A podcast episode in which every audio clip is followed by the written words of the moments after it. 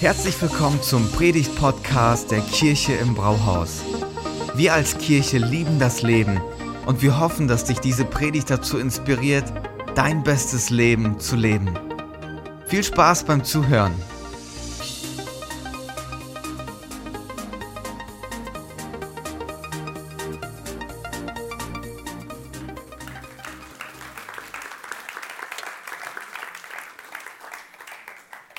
Merkt es, wir geben hier ganz viel Applaus im Gottesdienst. Wisst ihr, woran das liegt? Das ist unsere Kultur als Kirche, dass wir einander wertschätzen, dass wir uns gern haben und dass wir zusammen unterwegs sind.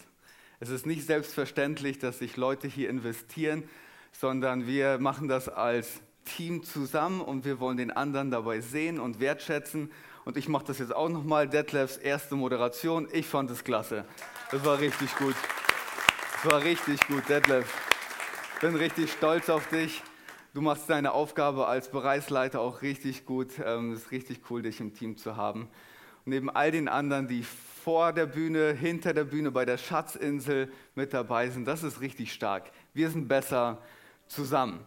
Okay, hey, wir sind beim Abschluss angekommen unserer Themenreihe Vorbilder gesucht das Abenteuerleben, in dem wir unterwegs sind. Und wir haben uns verschiedene Persönlichkeiten angeschaut, die uns inspiriert haben, aber auch herausgefordert haben.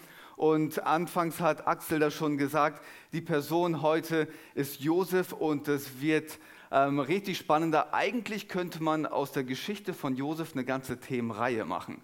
Der hat so viele Punkte, die einen inspirieren. Das ist schon echt klasse. Ähm, aber wir müssen uns heute auf eine einen Aspekt seiner Geschichte konzentrieren. Und ich würde sie gerne einführen mit einer Geschichte. Zwei Brüder, die unterschiedlicher nicht sein können. Ähm, und trotzdem haben sie gemeinsam einen Traum. Der eine heißt Adolf, der andere heißt Rudolf. Und das sind beide ähm, Söhne von einem ähm, Schuhmacher. Und während der eine ein Tüftler ist und einfach zufrieden mit sich selbst ist, wenn er tüftelt, ist der andere so ein geselliger Typ. Also unterschiedlicher können die beiden gar nicht sein. Und ähm, anders als ihr Papa haben die beiden ähm, eine Vision entwickelt, einen Traum. Die haben gesagt, wie wäre es, wenn wir andere Schuhe machen, als mein Papa es gemacht hat.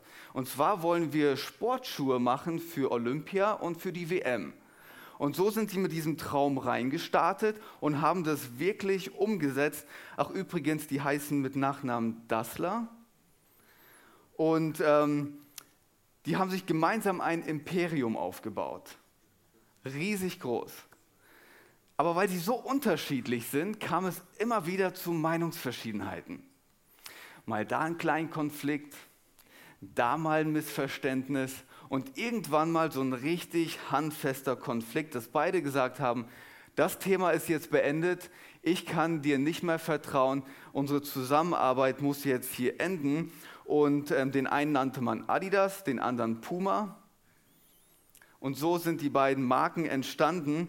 Und dieser Konflikt dieser beiden Brüder hat im Grunde Jahrzehnte dieses kleine Städtchen äh, beeinflusst. Da sind die beiden gestorben, ihre Söhne haben das übernommen und aus dem Wettkampf zweier Brüder wurde der Wettkampf zweier Söhne und es hat sich weitergeführt. Konflikt war nicht der, die Lösung des Konflikts war nicht abzusehen. Wisst ihr, es ist immer leicht, das letzte Wort zu haben oder leichter das letzte Wort zu haben, als den ersten Schritt der Versöhnung zu gehen. Menschen zerstreiten sich. Das ist irgendwie ganz normal. Oder? Ich meine, wenn wir in unseren Alltag schauen, wir kennen das Adidas und Puma, Hansi Flick und Bayern, Aldi Süd, Aldi Nord, und all die persönlichen Geschichten aus unserem Alltag. Dieser eine Onkel, oder? Dieser eine Nachbar. Wir kennen diese persönlichen Geschichten, zerbrochene Freundschaften, Enttäuschungen. Und dann sagt man irgendwie so, ja, der Draht ist irgendwie verloren gegangen um zu beschreiben, es ist eigentlich ein Konflikt, den können wir nicht lösen, aber wir wollen das irgendwie politisch korrekt sagen. Der Draht ist irgendwie nicht mehr so, wie der früher war. Und unser Vorbild, Josef, er zeigt uns, wie Versöhnung ganz praktisch geht. Versöhnung heute ganz, ganz praktisch.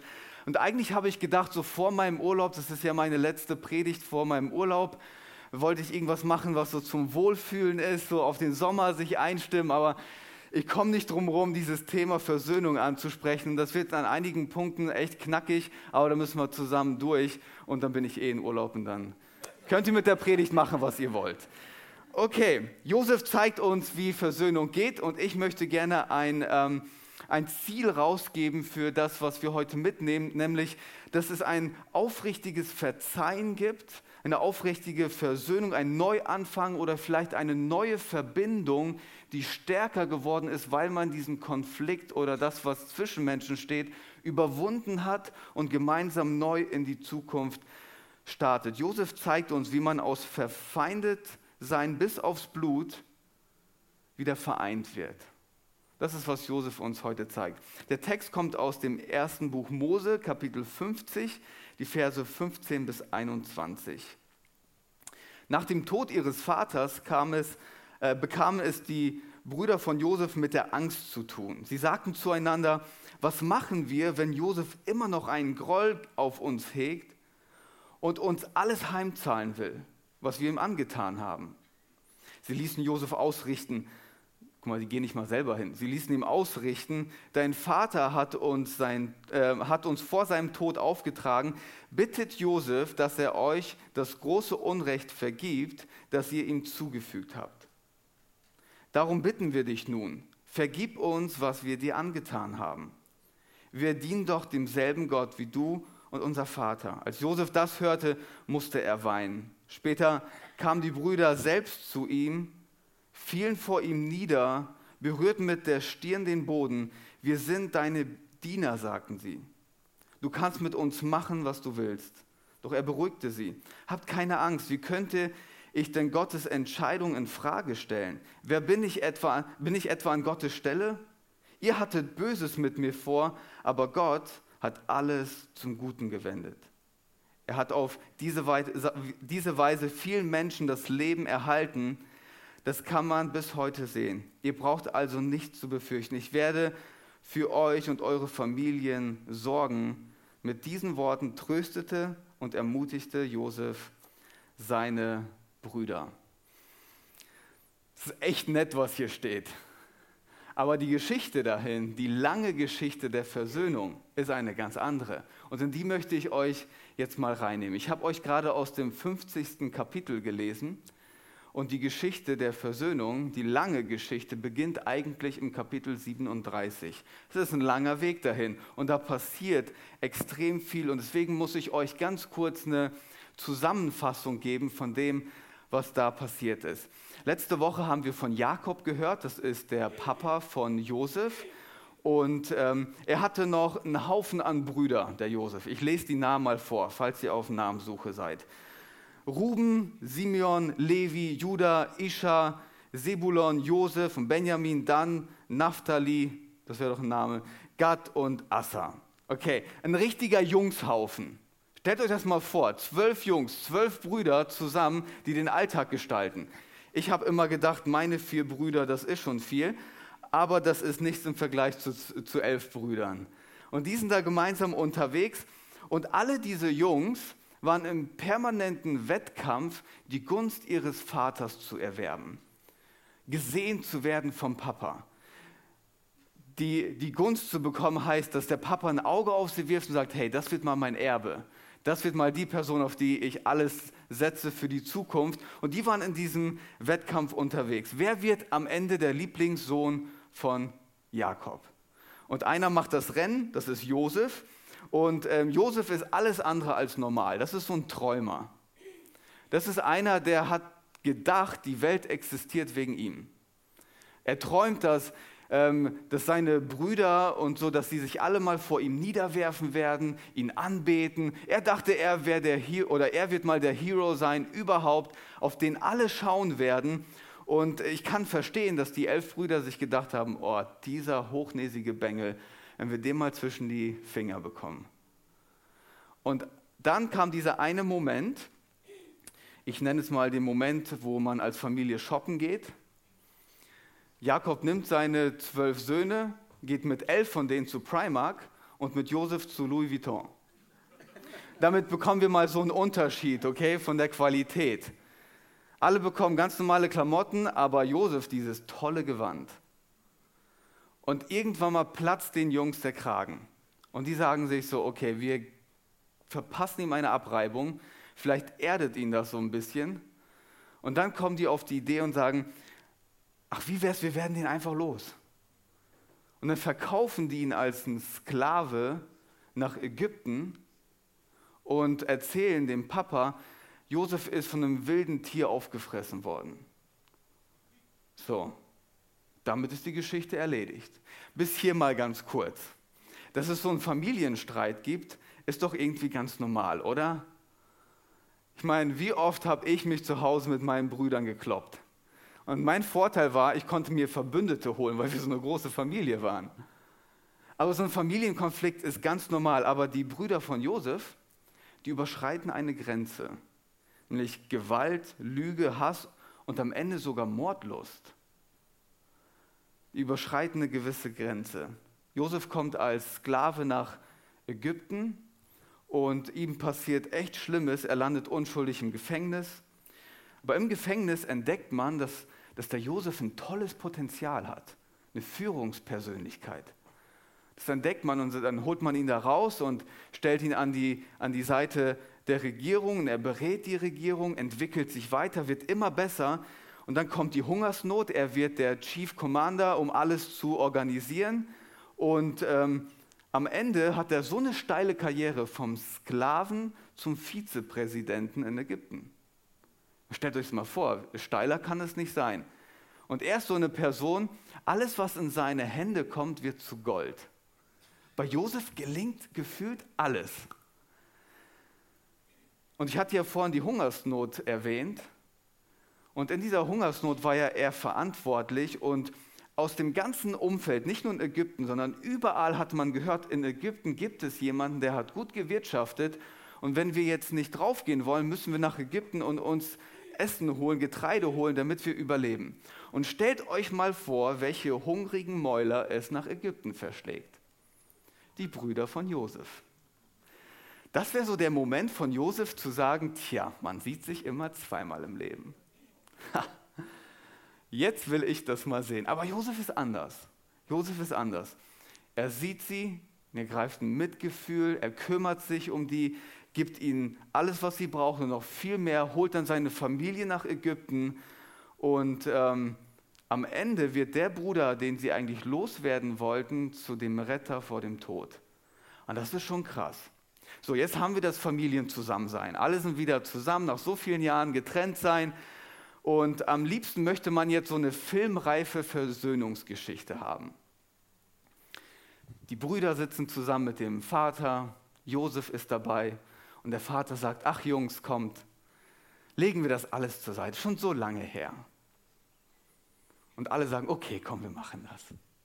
Oder der Älteste, der Älteste von denen, der Ruben, der sagt, ah, war nicht ganz so schlau, was wir da gemacht haben, aber komm, vergessen wir das einfach. Wir starten jetzt in die Zukunft und alles ist gut. Oder Josef sagt so, Mensch, schaut mal, wo ich am Ende des Tages gelandet bin ich habe eigentlich gar keinen Grund, böse zu sein. Und alle liegen sich in den Armen und weinen. Die Männer weinen natürlich, weil der Grill nebendran ist und der Rauch in den Augen brennt. Sonst weinen Männer ja nicht. Aber sie weinen alle zusammen und versöhnen sich und sagen, das ist unsere Zukunft, wir gehen zusammen nach vorne. Aber so ist das nicht ganz. So ist das nicht ganz. Wir, wir müssen da genauer hinschauen, um zu lernen, wie Versöhnung wirklich geht. Und das ist nicht immer ganz so romantisch und fromm abgeht, wie wir uns das wünschen. Also das Ziel, Versöhnung, gemeinsame Zukunft. Und ich gebe euch heute fünf Punkte, fünf Punkte, wie Versöhnung ganz praktisch funktioniert. Jeder dieser Punkte ist ungefähr zehn Minuten. Ich muss ja einiges an Zeit reinholen, weil ich die nächsten Wochen nicht da bin. Also, fünf Punkte, okay? Fünf Punkte. Der erste, der erste Punkt ist, es braucht Zeit. Es braucht Zeit. Versöhnung passiert nicht im Moment. So, da ist was passiert, ein Riesenkonflikt und dann direkt das geklärt, sondern wenn da so ein richtiger Konflikt ist, wie das bei Josef mit seinen Brüdern war, braucht es Zeit. Und für diesen Punkt braucht man eigentlich gar nichts zu machen, weil Zeit vergeht einfach. Um genau zu sein, bei Josef vergehen 17 Jahre von dem Moment, wo die Brüder nach Ägypten kommen, bis zu dem Moment, wo ich diese Stelle gerade vorgelesen habe. Die kommen, Josef ver, äh, versorgt sie mit allem, was sie brauchen, und dann sagt er, okay, ich muss jetzt meinen Pflichten als Vizepräsident nachkommen. Ich muss das Land hier weiterführen. Und 17 Jahre lang, Haus an Haus, irgendwie Waffenruhe, ähm, irgendwie, man weiß, da ist was im Raum, der Elefant ist im Raum, aber keiner spricht ihn an. 17 Jahre. Kennt ihr das, wenn man eingeladen ist zu einer Familienfeier und man auf einmal mitbekommt, ja, die Person ist auch da und auf einmal hat sich mein Terminkalender komplett gefüllt, ich kann nicht zur Familienfeier kommen. Kennt ihr das? Auf einmal denkt man sich so, nee, also diesen Konflikt möchte ich nicht diesen, den möchte ich einfach nicht angehen. Es braucht immer wieder eine gewisse Zeit. Und dann entwickelt sich das zu so einer Höflichkeit. Man ist irgendwie so höflich miteinander, aber man weiß ganz genau, das ist nur so eine Maske, die man aufzieht. Und ähm, oft braucht es dann einen Anlass, um so ein Thema aufzugreifen. Und der Anlass bei Josef und seinen Brüdern ist der Tod des Vaters. Jakob stirbt und ähm, Jakob hat immer für diesen gewissen Sicherheitsabstand gesorgt zwischen Josef und seinen Brüdern. Immer so dazwischen so, ja, Happy Family, wir sind doch eigentlich alle zusammen. Und alle hatten Respekt vor dem Vater. Und deswegen hat man diese Waffenruhe ausgehalten. Und dann ziehen sie sogar den verstorbenen Vater noch mit rein. Man weiß nicht, ob er das wirklich gesagt hat oder ob die Jungs sich das einfach nur ausgedacht haben. Der Papa hat gesagt, ähm, du musst gut mit uns umgehen. Nur damit du es weißt. Ja, Papa kann dann nicht mehr fragen, ob er das wirklich gesagt hat. Und so kommen sie zu ihm. Und der Punkt, auf den ich hinaus möchte, ist folgender. Es gibt Zeiten, die sind einfach noch nicht reif, um gewisse Dinge anzusprechen. Es gibt Zeiten, die sind einfach noch nicht reif, um gewisse Dinge anzusprechen. Du kannst das Richtige zur falschen Zeit sagen. Du kannst das Richtige oder den, die, die richtige Haltung zur falschen Zeit haben. Ich hoffe für uns alle, dass das nie 17 Jahre ist, weil das ist echt lang. Aber manchmal sind die Sachen noch zu frisch, zu aufgewühlt und manchmal braucht es einfach Zeit, damit sich die Dinge ein bisschen setzen. Wo man das von den Emotionen her ein bisschen abgekühlt hat. Und dann kann man auf einer ganz anderen Ebene die Themen ansprechen.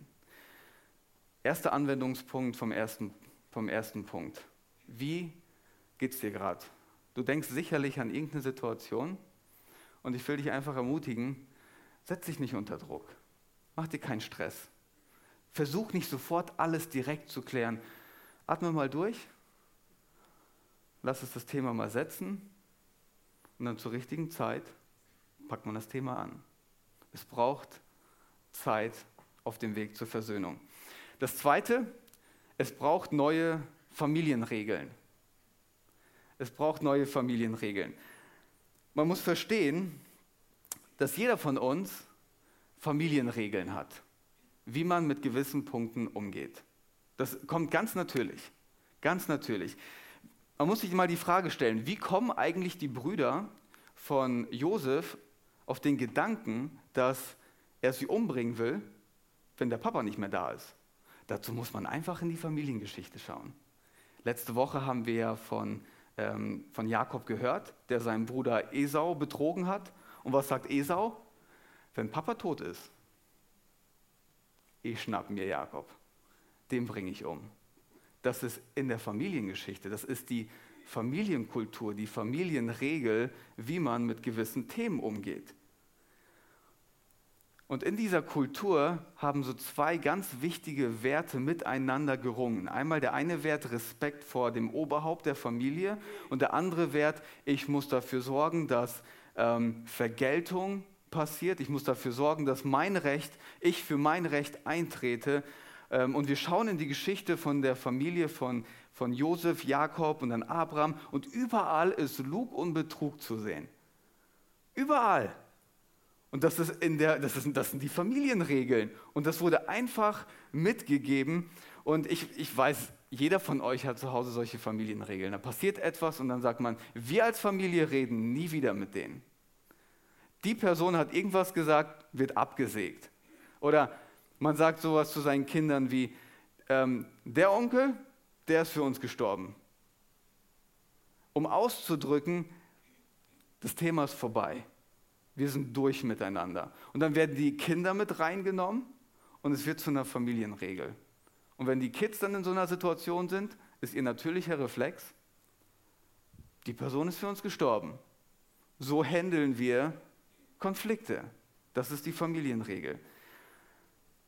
Wir geben nicht nach, wenn es da einen Konflikt gibt. Das ist unsere Art, wie wir das einfach machen. Wenn wir einen Standpunkt haben, das ist der Standpunkt. Was sind unsere Familienregeln? Es ist echt interessant, mal darüber nachzudenken, weil das sind unsere natürlichen Reflexe, mit denen wir auf solche Situationen reagieren. Die Brüder wussten ganz genau, das ist es, wie wir das hier machen. Und wenn Jakob tot ist, dann kommt Josef und wir sind erledigt. Vor ein paar Jahren wurde der Enkel von Rudolf Dassler der Rechtsanwalt von Adolfs Familie. Und er hat die Familienregel gebrochen. Und aus dem Umkreis von Rudolfs Familie hat man gehört, das ist ein Sündenfall. Er hat die Familienregel gebrochen. Das geht gar nicht. Das Thema ist jetzt auch für uns vorbei. Und dieser Enkel hat einfach ganz stumpf die Familienregel gebrochen. Der hat das durchschaut und hat gesagt, so können wir nicht weitermachen.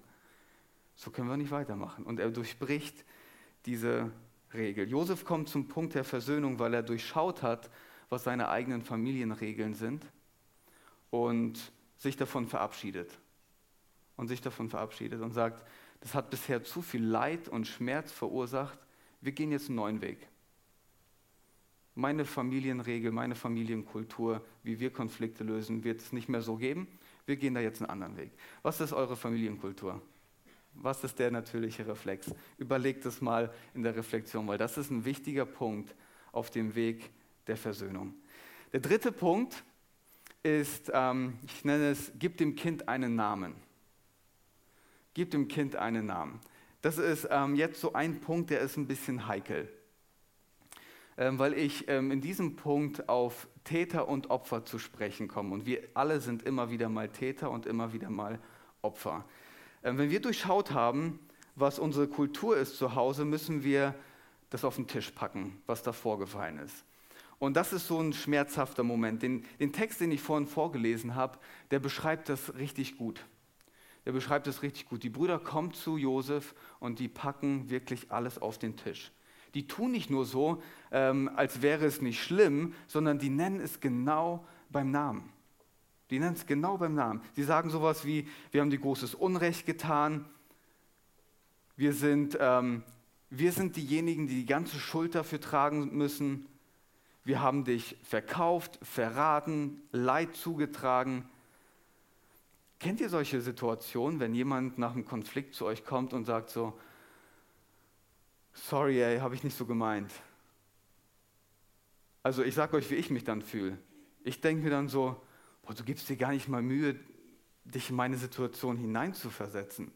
So einfach so, sorry, habe ich nicht so gemeint.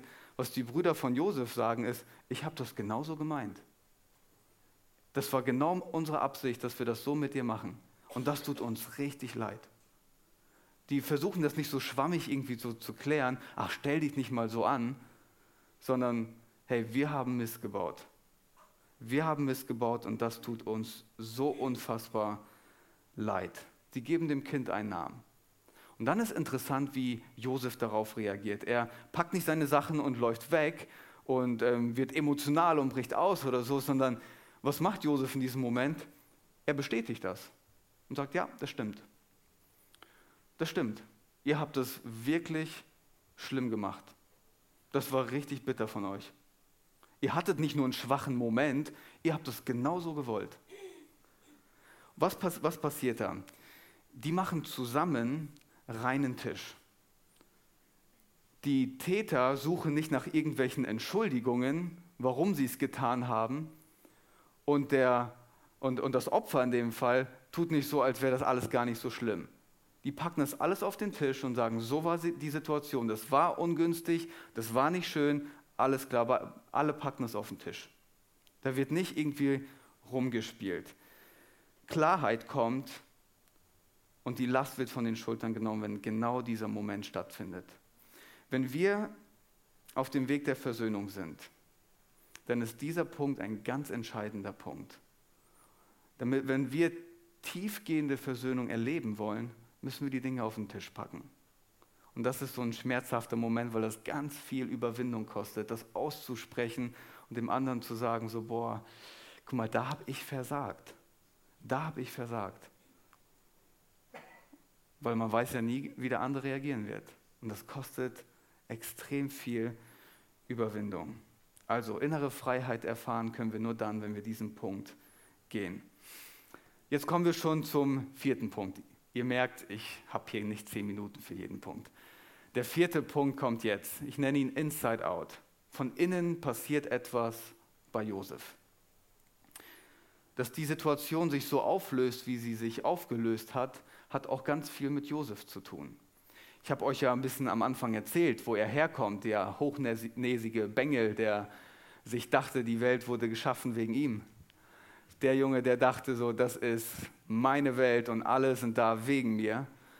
Das war er. Und jetzt vergeht ganz viel Zeit und ich würde mal sagen, er ist ein bisschen reifer geworden, hat ein bisschen an Lebenserfahrung gesammelt und er reagiert ganz anders. Er hat davon geträumt als Kind, dass seine Geschwister sich vor ihm beugen und er hat es in seinen Träumen geliebt und es gefeiert. Und jetzt kommt der Moment, wo es tatsächlich so ist. Der Unterschied? Er hätte jetzt auch darauf verzichten können. Er sagt zu seinen Brüdern, hey, steht auf, ihr, müsst das nicht machen. Hey, was ist da passiert zwischen dem Jungen, der davon geträumt hatte, dass das passiert, und jetzt, wo das wirklich passiert, er das nicht mehr möchte? Der Unterschied ist, er hat etwas verstanden, was vom Kopf in sein Herz gegangen ist. Dass er einfach nur ein Mensch ist und dass Gott immer noch Gott ist. Einmal mal diese Unterscheidung dass er immer noch ein Mensch ist und dass Gott immer noch Gott ist. Er hat gelernt, dass er hat gelernt, dass in diesem Moment, wo er feststellt, ich bin auch einfach nur ein Mensch, vielleicht könnte man das in den Worten sagen, wie das ähm, der Philosoph Wilhelm ähm, Kammler sagt, er betrachtet auf einmal den anderen Menschen als bedürftig, genau wie er selber bedürftig ist. Er hat verstanden, ich wäre selber in der Lage, sowas zu tun wie meine Brüder. Ich bin nicht auf einem anderen Level unterwegs. In meinem Herzen ist das gleiche Potenzial wie in dem Herzen von meinen Brüdern. Was braucht es, zu so einem Punkt zu kommen? Eine ordentliche Portion an Demut. Eine ordentliche Portion an Demut. Zu verstehen, ich hätte es auch machen können. Ich hätte es auch machen können. Wenn wir den Stolz zur Seite legen und uns nicht über den anderen stellen im Konflikt, dann ist der Weg frei für Versöhnung. Dann ist der Weg frei für Versöhnung.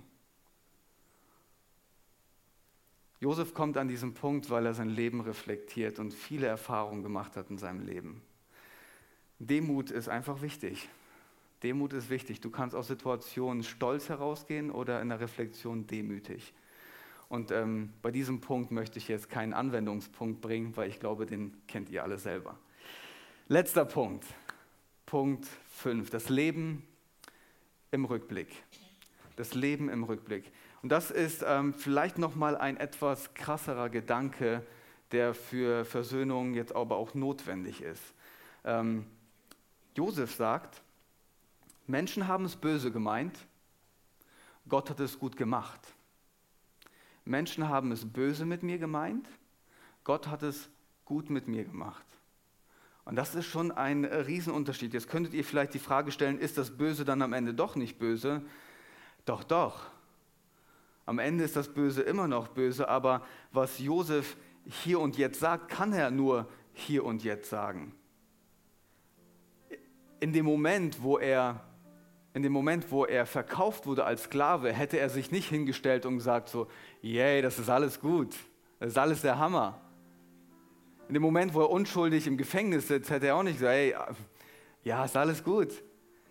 Im Rückblick, im Rückblick, zurückschauen und zu sehen, wie Gott durch all das Böse dennoch alles auf den Kopf gestellt hat und eine Geschichte geschrieben hat, die trotzdem unfassbar wertvoll ist, auch wenn es Menschen böse gemeint haben.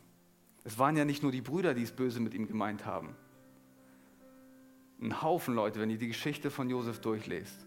Und er kommt zu diesem Ergebnis, weil er sein Leben reflektiert im Rückblick und sagt, Menschen haben es böse gemeint, Gott hat es gut gemacht. Dass ich hier in Ägypten bin und eine ganze Nation und darüber hinaus vor dem Hungertod bewahren kann,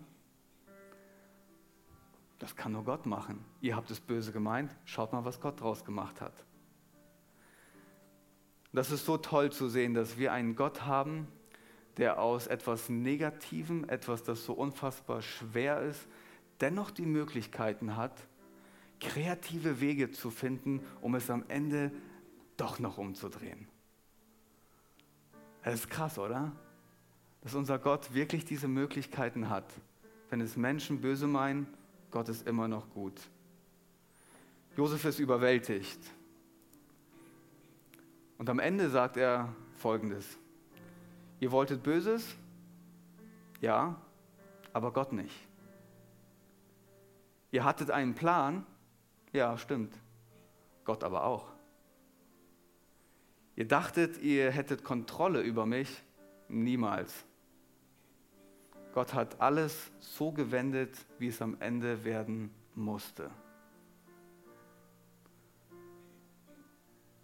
Wenn wir mit so einer Haltung in Konflikte oder in den Prozess der Versöhnung gehen, dann öffnet es unser Herz und gibt uns die Möglichkeit, anders auf die Themen unseres Lebens zu schauen. Auf einmal beginnen wir Gott in dem Detail zu sehen, sogar in dem Negativen. Weil unser Gott genau das nimmt und sagt, jetzt drehe ich das noch einmal und du wirst am Ende staunen, was ich damit machen kann. Das ist unfassbar wertvoll. Und am Ende ist es das, was sein Herz komplett öffnet. Wenn Gott dazu in der Lage ist, warum sollte ich euch jetzt noch die Versöhnung verwehren? Wenn Gott wirklich derjenige ist, der immer noch einen kreativen Weg findet, warum sollte ich innerlich dicht machen. Wie kommen wir zur Versöhnung? Es braucht Zeit. Wir durchbrechen unsere Familienregeln und wir sagen, wir machen das jetzt anders. So nicht mehr. Wir geben dem Kind einen Namen. Wir packen alles auf den Tisch. Um an den Punkt der Versöhnung zu kommen, brauchen wir eine Menge Demut. Brauchen wir eine Menge Demut. Und dann die Gewissheit, dass Gott am Ende immer noch alles gut machen kann, egal wie es gerade aussieht. Und als Menschen, die wir mit Jesus unterwegs sind, haben wir eigentlich die beste Grundlage oder den besten Boden der Versöhnung quasi hervorbringt. Jesus hat für uns alle Regeln durchbrochen. am Ende ist er ans Kreuz gegangen und hatte tatsächlich so viel Demut, dass er als Unschuldiger für uns stirbt. Er war bereit, alles aufzugeben. Er packt die Dinge auf den Tisch und sagt, hey, ihr habt am Ende wirklich versagt. Thomas, du hast versagt, du hast es nicht mit deinem Leben hingekriegt, deswegen muss ich ans Kreuz gehen. Er macht mit mir reinen Tisch, er legt das hin und beschönigt das nicht. Am Kreuz zu sterben ist nicht etwas Nettes, was man so nebenher macht, sondern das ist ein Preis, den man bezahlt.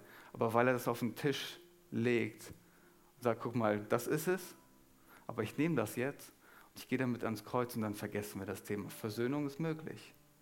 Und wenn ich erfahre, dass Versöhnung in meinem Herzen mit Gott stattfindet, ist es der beste Nährboden für Versöhnung mit Menschen. Aus deinem eigenen Herzen das zu produzieren, wird extrem schwer. Aber beschenkt zu werden mit Vergebung von außen, von Gott, der es unfassbar gut mit dir meint, gibt dir die beste Grundlage, auf andere Menschen zuzugehen, dein Herz zu öffnen und zu sagen, wenn Gott mir vergeben hat, warum sollte ich dir Vergebung verwehren? knackiges Thema zum Abschluss, aber ich glaube, dass wir als Kirche, ob du jetzt zu uns gehörst oder nicht, dass wenn wir diesen Weg der Versöhnung gehen, unserem Leben wird es besser gehen. Wir werden innerlich frei werden, die Last wird abfallen und du wirst merken, wie dein Leben eine neue Art von Qualität bekommt. Und es beginnt mit deinem eigenen Herzen. Und dazu möchte ich dich einladen. Ich werde jetzt ein Gebet sprechen, ihr könnt mit mir aufstehen. Und ähm, wenn du dieses Gebet von mir hörst und du sagst, das ist mein Gebet, dann kannst du dich innerlich einfach einklinken in dieses Gebet und Gott sagen, ja, das ist mein Gebet. Schließen wir unsere Augen. Jesus, du hast wirklich alle Regeln durchbrochen und bist für mich persönlich ans Kreuz gegangen. Ich habe so viel Schuld auf mein Leben geladen, weil ich gedacht habe, die Welt existiert wegen mir. Weil ich dachte, ich kriege das alleine hin, weil ich dachte, ich bin besser im Gestalten meines Lebens als du. Und ähm, das ist eine Schuld, die ich auf mein Leben lege. Und jetzt komme ich zu dir und ich bitte dich, dass du mir das vergibst. Bitte beschenk mich ganz neu heute Morgen mit dem Geschenk der Versöhnung, mit dem Geschenk der Vergebung. Mach mein Herz frei und mach mich neu.